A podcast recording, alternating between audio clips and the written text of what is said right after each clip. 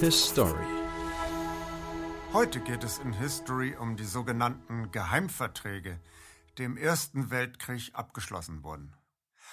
Buchstäblich über Nacht hatten die Bolschewiki im frühen Winter 1917 die Macht erobert. Der Sturm auf das Petrograder Winterpalais ging so rasch vor sich, dass die entmachteten Mitglieder der Kerensky-Regierung viele wichtige, nicht für das gemeine Volk bestimmte Dokumente zurücklassen mussten. Unter diesen Dokumenten finden sich eine ganze Anzahl von Geheimverträgen, Abmachungen und Korrespondenzen, deren Veröffentlichung für die Regierungen Großbritanniens, Frankreichs, Japans, Rumäniens, Italiens und für die früheren russischen Regierungen außerordentlich peinlich war. Trotzki veranlasst die Veröffentlichung der kitzligen Dokumente in der parteieigenen Zeitung Izvestia, was sie aufgrund der Fülle des Materials über viele Monate erstreckt. Kopien überreicht Trotzki an die internationale Presse und an die Arbeiterparteien der kriegführenden Länder. Auch wenn sich die Übersetzung und Veröffentlichung im westlichen Ausland über Jahre hinzieht, werden die Inhalte der Verträge und Abmachung per Mundpropaganda in Windeseile in den Rüstungsfabriken und in den matschigen Schützengräben aller Seiten verbreitet. Die Kriegsbegeisterung erreicht in jenen Monaten einen neuen Tiefpunkt bei Fußsoldaten und Rüstungsarbeitern aller Seiten. Die Veröffentlichung der Geheimverträge haut den letzten Knoten weg. Die Leute draußen im Lande fühlen sich betrogen. Die Regierungen der Entente-Staaten Großbritannien, Frankreich sowie des zaristischen Russland erklärten zuvor immer wieder feierlich, die Achsenmächte Deutschland, Österreich, Ungarn und das Osmanische Reich hätten einen heimtückischen, lange vorher geplanten Angriffskrieg gegen sie angefangen. Die Entente-Staaten, so hieß es, setzten sich lediglich gegen diese gemeine Attacke zur Wehr. Wenn der Angreifer unschädlich gemacht sei, würde man den Krieg sofort beenden. Nun zeigen jedoch die aufgefundenen Geheimverträge, Abmachung und Briefwechsel ein deutlich anderes Bild. Munter werden Territorien und Bodenschätze der Achsenmächte als Kriegsbeute verschachert. Staaten, die gar nichts mit dem Kriegsgeschehen zu tun haben, geraten ebenfalls unter den Hammer. Da die Geheimverträge im Zeitraum zwischen 1915 und 1917 abgeschlossen wurden, sagen sie zwar nichts über die Ursachen des Krieges aus, sie besagen aber eindeutig, dass die Entente-Staaten den Krieg bedenkenlos ausnutzen, um lange gehegte Begehrlichkeiten Wirklichkeit werden zu lassen. Neutrale Staaten lockt die Entente mit fetter Beute. Zudem trifft man Vorkehrungen, um ein frühes Ende des Krieges zu verhindern. Den Anfang macht eine Geheimvereinbarung zwischen Russland und Großbritannien vom 12. März 1915. Russland wollte schon immer gerne die Meerenge, die das Schwarze Meer mit dem Mittelmeer verbindet, unter seine Kontrolle bekommen. Mit dem Vertrag vom März erkennt Großbritannien die zukünftige Annexion der Dardanellen und Konstantinopels durch Russland an. Dass Konstantinopel die Hauptstadt des Osmanischen Reichs ist, stellt keinen Hinderungsgrund dar. Russland revanchiert sich für das Gentleman's Agreement. Bereits 1907 hatten Russland und Großbritannien nämlich das offiziell souveräne Persien dreigeteilt. In eine russische, eine britische und eine neutrale Zone. Nun akzeptieren die Russen, dass sich Großbritannien auch die neutrale Zone noch einverleibt. Am 26. April 1915 wird Italien in die Entente geholt. Italien soll Südtirol, Triest, Istrien, Dalmatien, Teile Albaniens, Teile Anatoliens sowie zwölf kleinasiatische Inseln bekommen. Als kolonialen Extrabonus gibt es noch Libyen dazu. Im Frühjahr 1917 verschachern die Entente-Regierung den asiatischen Teil des Osmanischen Reichs. Großbritannien sichert sich Südmesopotamien. Der heutige Irak sowie zwei Häfen in Syrien sollen die Versorgung Großbritanniens mit der Zukunftsdroge Erdöl sicherstellen. Frankreich bescheidet sich mit Syrien. Ein bisschen Ost Südtürkei sowie Westkurdistan. Russland soll Nordanatolien bekommen. Damit wäre das gesamte Schwarze Meer plus Mittelmeerzugang unter russischer Kontrolle. Rumänien, bislang in wohlwollender Neutralität den Achsenmächten verbunden, wird herübergeholt mit der schönen Aussicht auf Transsilvanien, Bukowina und dem Banat. Im Gegenzug dürfen keine deutschen Transporter von und nach dem Osmanischen Reich durch Rumänien rollen. Am 3. März 1916 verständigen sich Japan und Russland, andere Länder aus dem chinesischen Wirtschaftsraum herauszuhalten. Ein Telegramm des russisch-zaristischen Außenministers Sassonow vom 24. März 1916 präzisiert. Originalton. Das Thema, die Deutschen aus dem chinesischen Markt zu schmeißen, ist von außerordentlicher Wichtigkeit. Aber die Verwirklichung ist nicht möglich ohne die Mitwirkung Japans. Zitat Ende.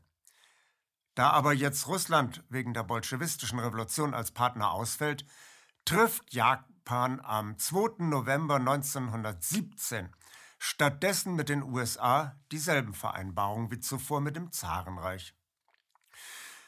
Im Februar 1917 wird zwischen Russland und Frankreich vertraglich festgelegt, was Sassonow bereits im März 1916 im zuvor erwähnten Telegramm angedacht hatte.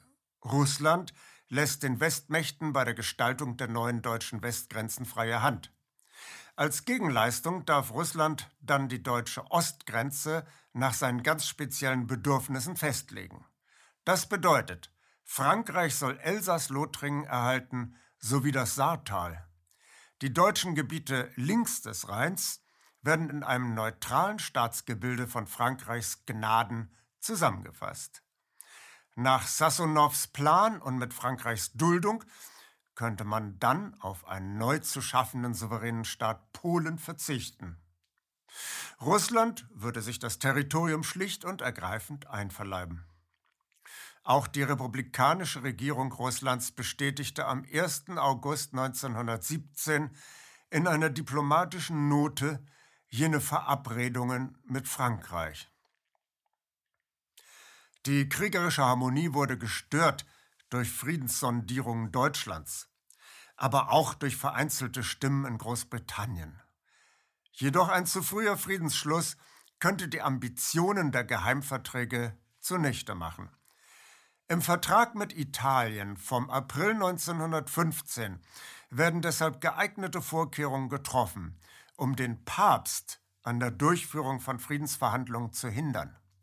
Papst Benedikt XV. hatte in der Tat in einer Erklärung den Krieg scharf verurteilt und alle Kompartanten zu sofortigen Friedensverhandlungen aufgefordert. Und da zu jener Zeit der Vatikan kein eigener Staat war, unterlag er direkt der italienischen Rechtsprechung. Folglich kann der italienische Staat den Papst bei Bedarf sogar verhaften, wenn er mit seiner Friedenshetze nicht aufhört. Also ist im Artikel 15 des Geheimvertrags Folgendes festgelegt worden. Wohlgemerkt, wir zitieren hier aus dem Originaltext. Frankreich, Großbritannien und Russland verpflichten sich zur Unterstützung Italiens das den Vertretern des Heiligen Stuhls untersagt, irgendwelche diplomatischen Schritte zu unternehmen mit dem Ziel des Abschlusses eines Friedens oder der Regelung von Fragen, die mit dem gegenwärtigen Krieg im Zusammenhang stehen. Ende Originalton.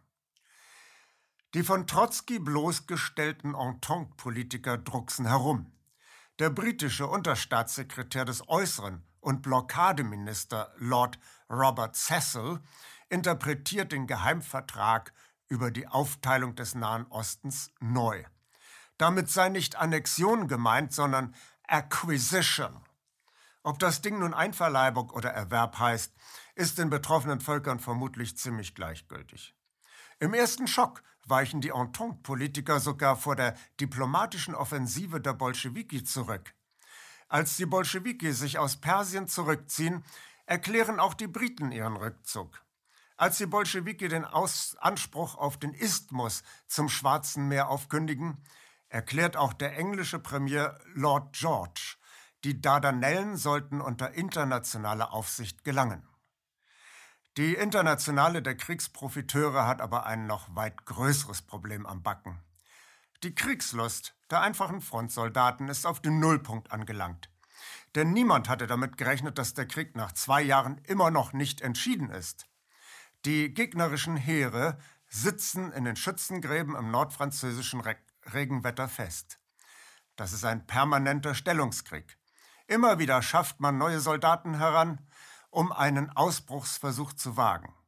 Doch für den Geländegewinn von wenigen Kilometern hat man tausende junger Männer in den Tod geschickt. Die Leute haben die Schnauze und die Hosen voll. Die Infanteristen des französischen General Nivelle scheitern beispielsweise am 16. April 1917 mit einem Durchbruchsversuch kläglich. Auch die Chemin des Dames-Offensive scheitert. Für 500 Meter Geländegewinn haben 250.000 Menschen ihr Leben gelassen. Das Maß ist voll. Im Juni 1917 meutert die Hälfte aller französischen Frontsoldaten. Spezialeinheiten liquidieren meuternde Bataillone. Trotzdem schmeißen die Rekruten die Flinten in den Matsch und gehen einfach nach Hause. Das Vertrauen der Fußsoldaten in die Führung ist nämlich komplett verdampft. Und auch bei den anderen Kombattantenstaaten sieht es nicht sehr viel besser aus. Millionen traumatisierte junge Männer wollten nicht mehr aufeinander schießen. Blicken wir nun über den großen Teich. In den USA kann man die entlarvenden Geheimverträge gerade jetzt überhaupt nicht gebrauchen. Gerade eben erst hatte Präsident Woodrow Wilson seine Wiederwahl erreicht durch das hochheilige Versprechen, die USA aus dem Gemetzel in Europa herauszuhalten. Um nach Ablegung seines Amteids im März, sodann am 2. April 1917, den Kongress so wortmächtig zu bearbeiten, dass beide Häuser des Kongresses Deutschland am 6. April den Krieg erklären. Es gibt einen handfesten Grund für Wilsons Wortbruch. Die US-Finanzwelt kämpfte bereits seit 1914 auf Seiten Frankreichs und Großbritanniens in Europa mit. Das Bankhaus JP Morgan hatte Großbritannien und Frankreich mit gigantischen Geldmitteln ausgestattet. Dafür kauften jene Länder in den USA Rüstungsgüter. Spendabel hatte Großbritannien das amerikanische Geld wiederum an Länder wie Italien, Russland, Rumänien oder Japan unterverliehen. Und nun war der Punkt erreicht, an dem Großbritannien seinen Überziehungskredit wiederum überzogen hatte. Das räumte der britische Finanzminister Bonar am 24. Juli 1917 in einer Rede vergnügt ein. Zitat Tatsächlich, es ist ein offenes Geheimnis, dass wir mit unseren Mitteln so freigebig umgegangen sind, dass jene Gelder, die uns in den USA zur Verfügung standen, nahezu erschöpft waren, als unser großer Verbündeter USA in den Kampf eingriff. Zitat Ende. Längst hatte Großbritannien seine nationale Souveränität zu großen Teilen an die Morgan Bank abgetreten. Die Banken traten jetzt offen erpresserisch auf. Wenn die Briten keine nationalen Kriegsanleihen auflegen wollten, um die Morgan-Kredite abzusichern, dann schob JP Morgan eben so viel Pfundnoten in den Devisenmarkt, dass sogar der Pfundkurs abstürzte. Darauf wurden die Rüstungsimporte für Großbritannien eben teurer. Die Briten legten also Kriegsanleihen auf. Sie mussten auf Teufel komm raus amerikanische Rüstungsgüter des Morgan-Konsortiums kaufen – denn niemand sonst gab ihnen diese Güter so einfach mal eben auf Pump. 1917 hingen 400 Millionen Dollar an faulen Krediten in der Luft. Man konnte also nicht einfach die Kriegsmaschine von 100 auf 0 herunterfahren. Darüber schreibt der amerikanische Soziologe Harold Laswell in einem Buch im Jahr 1927 ganz offen und ungeniert, Zitat, die amerikanische Industrie, die bereits vollständig auf Produktion und Belieferung der Alliierten eingestellt war, sah ihrer Liquidation, ihrem Umbau und sogar dem Ruin ins Gesicht, allein schon beim puren Friedensgeflüster. Als der Kongress den Achsenmächten den Krieg erklärt, singen 300 New Yorker Börsianer die Nationalhymne. Schon beim Abbruch der diplomatischen Beziehungen zwischen den USA und Deutschland waren die Aktien des Stahlgiganten Bethlehem Steel um 30 Prozent hochgeschnellt. Der gewöhnliche US-Bürger hat allerdings von dem 8000 Kilometer entfernten Gemetzel gar nichts zu befürchten und er hat schon gar nichts zu gewinnen durch seine Teilnahme. Also bildet sich eine Woche nach der Kriegserklärung ein Propagandaministerium der USA. Dieses Council on Public Information soll das Volk der USA von 0 auf 100 in Kriegsrage bringen. Das CPI ist ein Musterbeispiel öffentlich-privater Partnerschaft. Der Staat gibt den Auftrag, stellt das meiste Geld und entsendet drei Minister in den Vorstand. Konzeption und Ausführung der Kriegspropaganda liegen dagegen in den Händen von Journalisten und Fachmännern aus der Werbebranche. Diese Leute bringen das Weltbild ihres Gewerbes mit. Es geht nicht darum, mit Argumenten zu überzeugen, sondern darum, ein Produkt zu verkaufen. Und das geschieht durch Aktivierung unbewusster Antriebe im Adressaten. Antriebe, von deren Existenz der Adressat gar nichts weiß. Edward Bernays, ein Mastermind des neu installierten Council on Public Information, benennt die Fähigkeiten des Werbemannes. Zitat Es ist seine Fähigkeit, die untergründigen Tendenzen des öffentlichen Bewusstseins zu verdichten, bevor sie ihren bewussten Ausdruck erhalten haben. Das macht den Werbemann so wertvoll. Die Ansprache an die Instinkte und die universellen Wünsche stellt die grundlegende Methode dar, durch die er seine Ergebnisse erzielt. Zitat Ende. Also, wie bringt man die US-Bürger dazu, vor diesem Krieg Angst zu haben? Antwort, man muss die Bedrohung im eigenen Land beschwören. In den USA sind die Deutschamerikaner die größte ethnische Gruppe, gefolgt von den Englischamerikanern. Nunmehr wird eine Beziehung hergestellt zwischen den Kriegsanstrengungen des Deutschen Reiches und den Deutschamerikanern. Letztere sind plötzlich eine fünfte Kolonne des Kaisers. Aus dem Stand wird eine extreme Hasskampagne gegen die Deutschen entfacht und damit einhergehend ein Gefühl der Bedrohung für alle Bürger der Vereinigten Staaten von Amerika. Das führt sogar zu Lynchmorden an Deutschen in den USA. Die Werbeprofis des CPI leisten ganze Arbeit. 75.000 ehrenamtliche Four-Minute-Men halten 750.190 vierminütige Ansprachen auf öffentlichen Plätzen, Kirchen und Kinos, in denen sie zur Wachsamkeit gegen die inneren Feinde in den USA aufrufen und zum Zeichnen von Kriegsanleihen aufrufen. 14-tägig gehen Rundbriefe an 6000 Lehrer, 1438 verschiedene Bildmotive für Plakate, Postkarten und anderen Schnickschnack werden entworfen. Pimpfe sind in der Yellow Dog League organisiert und mobben deutsche Schüler und bellen auf der Straße Leute an, die keine Kriegsanleihen gezeichnet haben. Die American Protective League und der Ku Klux Klan beobachten und verdreschen Leute, die der Spionage für Deutschland verdächtig sind. Nun hat man im Winter 1917-18 Soldaten in den USA rekrutiert und die Arbeiter so weit eingeschüchtert, dass sie in den Rüstungsbetrieben widerstandslos im Akkord schuften. Und dann passiert doch tatsächlich dieses Missgeschick mit der Enthüllung der Geheimverträge.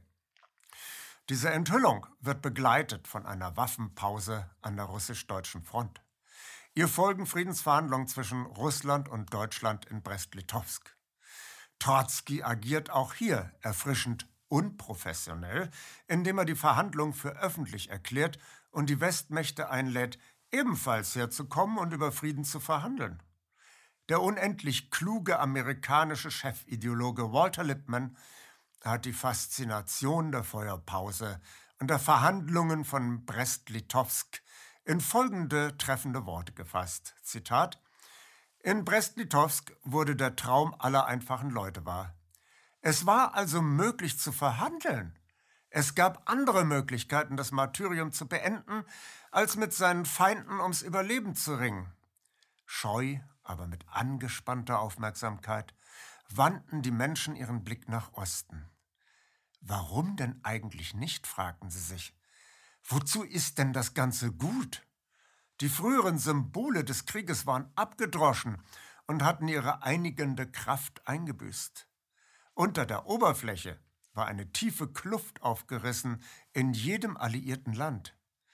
Die ganze alliierte Sache war in die Defensive gedrängt und durch die Weigerung, an den Verhandlungen in Brest-Litovsk teilzunehmen. Zitat Ende. Sozialistische, kommunistische und anarchistische Gruppen schießen in den USA wie Pilze aus dem Boden. Gegen diese Ausbrüche von Eigenwilligkeit des Volkes geht die Wilson-Regierung mit äußerster Brutalität vor. Tausende von Linken werden deportiert und in Lagern gepeinigt. Der aufgehetzte Mob lyncht Führer der Gewerkschaft International Workers of the World oder steckt deren Büros in Brand. Mit der millionenfachen Verbreitung der Protokolle der Weisen von Zion in den USA kommt zum deutschen Hass der Judenhass hinzu. Es wird in den USA verbreitet, Juden und Deutsche hätten sich im Sinne der Protokolle der Weisen von Zion zusammengetan zu einer satanischen Weltverschwörung. Mit Einschüchterung allein aber kann der Sieg weder zu Hause noch in Übersee gewonnen werden. Man muss den Bolschewiki die Trophäe der Meinungsführerschaft wieder abknöpfen. Denn das haben die Alliierten im Gegensatz zur deutschen Regierung begriffen. Ein Krieg besteht aus drei vollkommen gleichwertigen Armen. Erstens der Niederringung durch Waffen und Munition. Zweitens der Abschnürung der wirtschaftlichen Hauptschlagader des Feindes. Und drittens, genauso wichtig, dem Krieg an der Propagandafront. Und der wichtigste, intelligenteste Krieger an der Propagandafront war wieder einmal Walter Lippmann. Er sagt, wenn man Leute unter einen Hut bringen will, die von ihren Grundpositionen her nicht zusammenzubringen sind, dann darf man nicht rational logisch arbeiten. Man muss einen Begriff nehmen, der möglichst inhaltsleer ist und unter dem sich jeder was anderes vorstellen kann.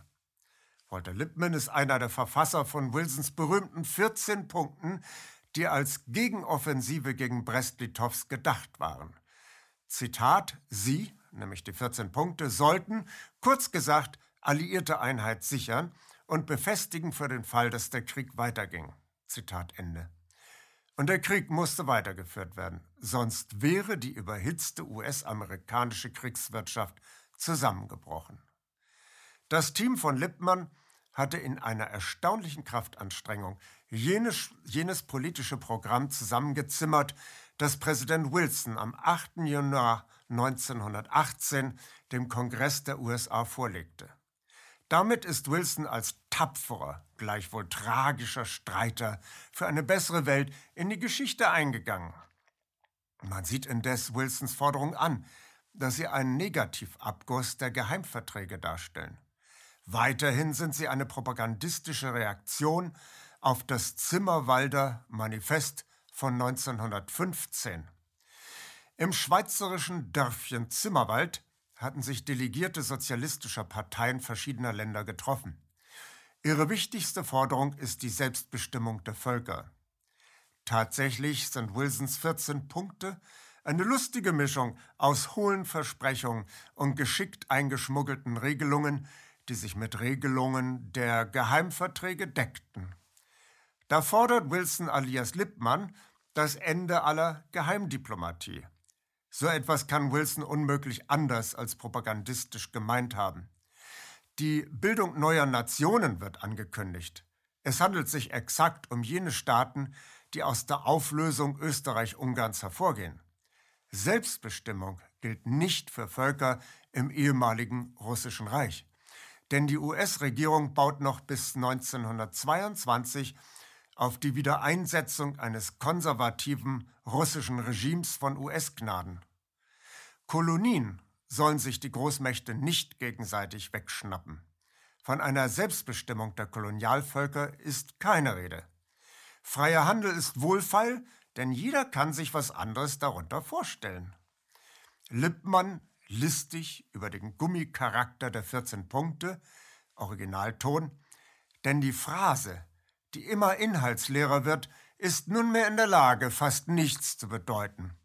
Dann wird sie bald fähig, beinahe alles zu bedeuten. Mr. Wilsons Phrasen wurden in unendlich unterschiedlichen Weisen in jeden Winkel der Welt aufgefasst. Ja, Zitat Ende. Und Williams, äh, Wilsons 14 Punkte, Zitat, sie standen für entgegengesetzte Ideen, aber sie riefen eine gemeinsame Empfindung wach. Und in diesem Sinne spielten sie eine Rolle, die westlichen Völker für jene verzweifelten zehn Monate des Krieges zu gewinnen, die sie immer noch zu erdulden hatten. Zitat Ende. Zehn Monate weiteres Sterben auf den Schlachtfeldern. Verwüstungen, seelische Verletzung. Und wegen der sehr angespannten Lebensmittelsituation waren die Menschen mittlerweile krank und anfällig für Killerviren. Und in diesem Falle handelte es sich um echte Killerviren. Im Nachgang dieses künstlich verlängerten Ersten Weltkrieges starben mehr Menschen an der sogenannten spanischen Grippe als an den Kampfhandlungen. Man geht in der seriösen Forschung von 27 bis 50 Millionen Grippetoten nach dem Ersten Weltkrieg aus. Und das alles, um die faulen Kredite der angloamerikanischen Großbanken zu retten. Eine gigantische humanitäre Katastrophe. Wir lernen aus der Vergangenheit, wie wir die Zukunft besser machen. His. KenFM ist crowdfinanziert und unabhängig. Leiste deinen Beitrag zu freier Presse und unterstütze unsere Arbeit finanziell. Wenn du zukünftig keine Beiträge verpassen willst, abonniere den KenFM Newsletter und installiere dir die KenFM App für iPhone und Android. Weitere Informationen auf kenfm.de/support. Hallo Community. In diesem Video möchten wir euch das Thema Bitcoin ans Herz legen. Wir werden euch erklären, was Bitcoins sind, wie man damit bezahlen kann und welche Bedeutung diese Währung für KenFM hat. Viele von euch haben sicher schon von Bitcoin gehört oder nutzen es sogar privat. Wie ihr KenFM mit Bitcoins unterstützen könnt und warum das für uns aktuell sehr wichtig ist, verraten wir euch jetzt. Das ist ein Bitcoin. In Wirklichkeit existiert so ein Bitcoin aber gar nicht. Es gibt ihn nur virtuell im Internet als digitale Währung in einem digitalen Konto. Bitcoin ist eine sogenannte Kryptowährung, die bekannteste weltweit. Man kann damit via Computer oder Smartphone einkaufen, spenden oder sich gegenseitig Bitcoins zuschicken. Bitcoins kann man wie Währungen oder Edelmetalle zum aktuellen Wechselkurs kaufen, verkaufen oder von Freunden zugeschickt bekommen. Einzige Voraussetzung ein E-Wallet, zu Deutsch eine elektronische Geldbörse. Das ist ein Account oder Konto, über das man Bitcoins empfangen oder versenden kann. Wie ihr wisst, nutzen auch wir bei KenFM schon seit ein paar Jahren Bitcoin, damit wir im Notfall auch finanziell unabhängig bleiben können, zum Beispiel von Banken, die uns nicht mehr mögen. Da viele Banken mit unserer Berichterstattung nicht einverstanden sind und nicht im Zusammenhang mit KenFM genannt werden möchten, kam es in den letzten Monaten so weit, dass uns gar keine Bank mehr mag weshalb wir leider damit rechnen müssen, vom kompletten IBAN-Zahlungsverkehr ausgeschlossen zu werden. Deshalb der Appell an euch, beschäftigt euch jetzt schon mit der Funktionsweise von Bitcoin, damit ihr uns auch im Notfall trotzdem weiter unterstützen könnt. Alles, was ihr dafür tun müsst, ist, eure bisherige Unterstützung in Euro einfach in Bitcoin an uns zu senden. Dazu legt ihr einfach eine kostenlose E-Wallet an, wandelt einen Betrag eurer Wahl in Bitcoin um und sendet uns diesen an unseren Bitcoin-Account. Den Link findet ihr unter jedem unserer Beiträge sowie unter diesem Video. Alternativ dazu könnt ihr aber auch diesen QR-Code mit eurem Smartphone scannen. Übrigens, eine detaillierte Schritt-für-Schritt-Anleitung haben wir zum Nachlesen für euch schon einmal vorbereitet. Ihr findet sie auf canfm.de/bitcoin. Ob Bitcoin oder Kryptowährungen wirklich die Zukunft des Geldes sind, wissen wir nicht. Aber vielleicht ist das bald unsere einzige Option, so unabhängig wie möglich und vor allem ohne Bankkonto für euch in Zukunft weiterhin freien und unabhängigen Journalismus machen zu können. Wir hoffen sehr auf eure Unterstützung und sagen jetzt schon tausendmal Danke. Euer Team von KenFM.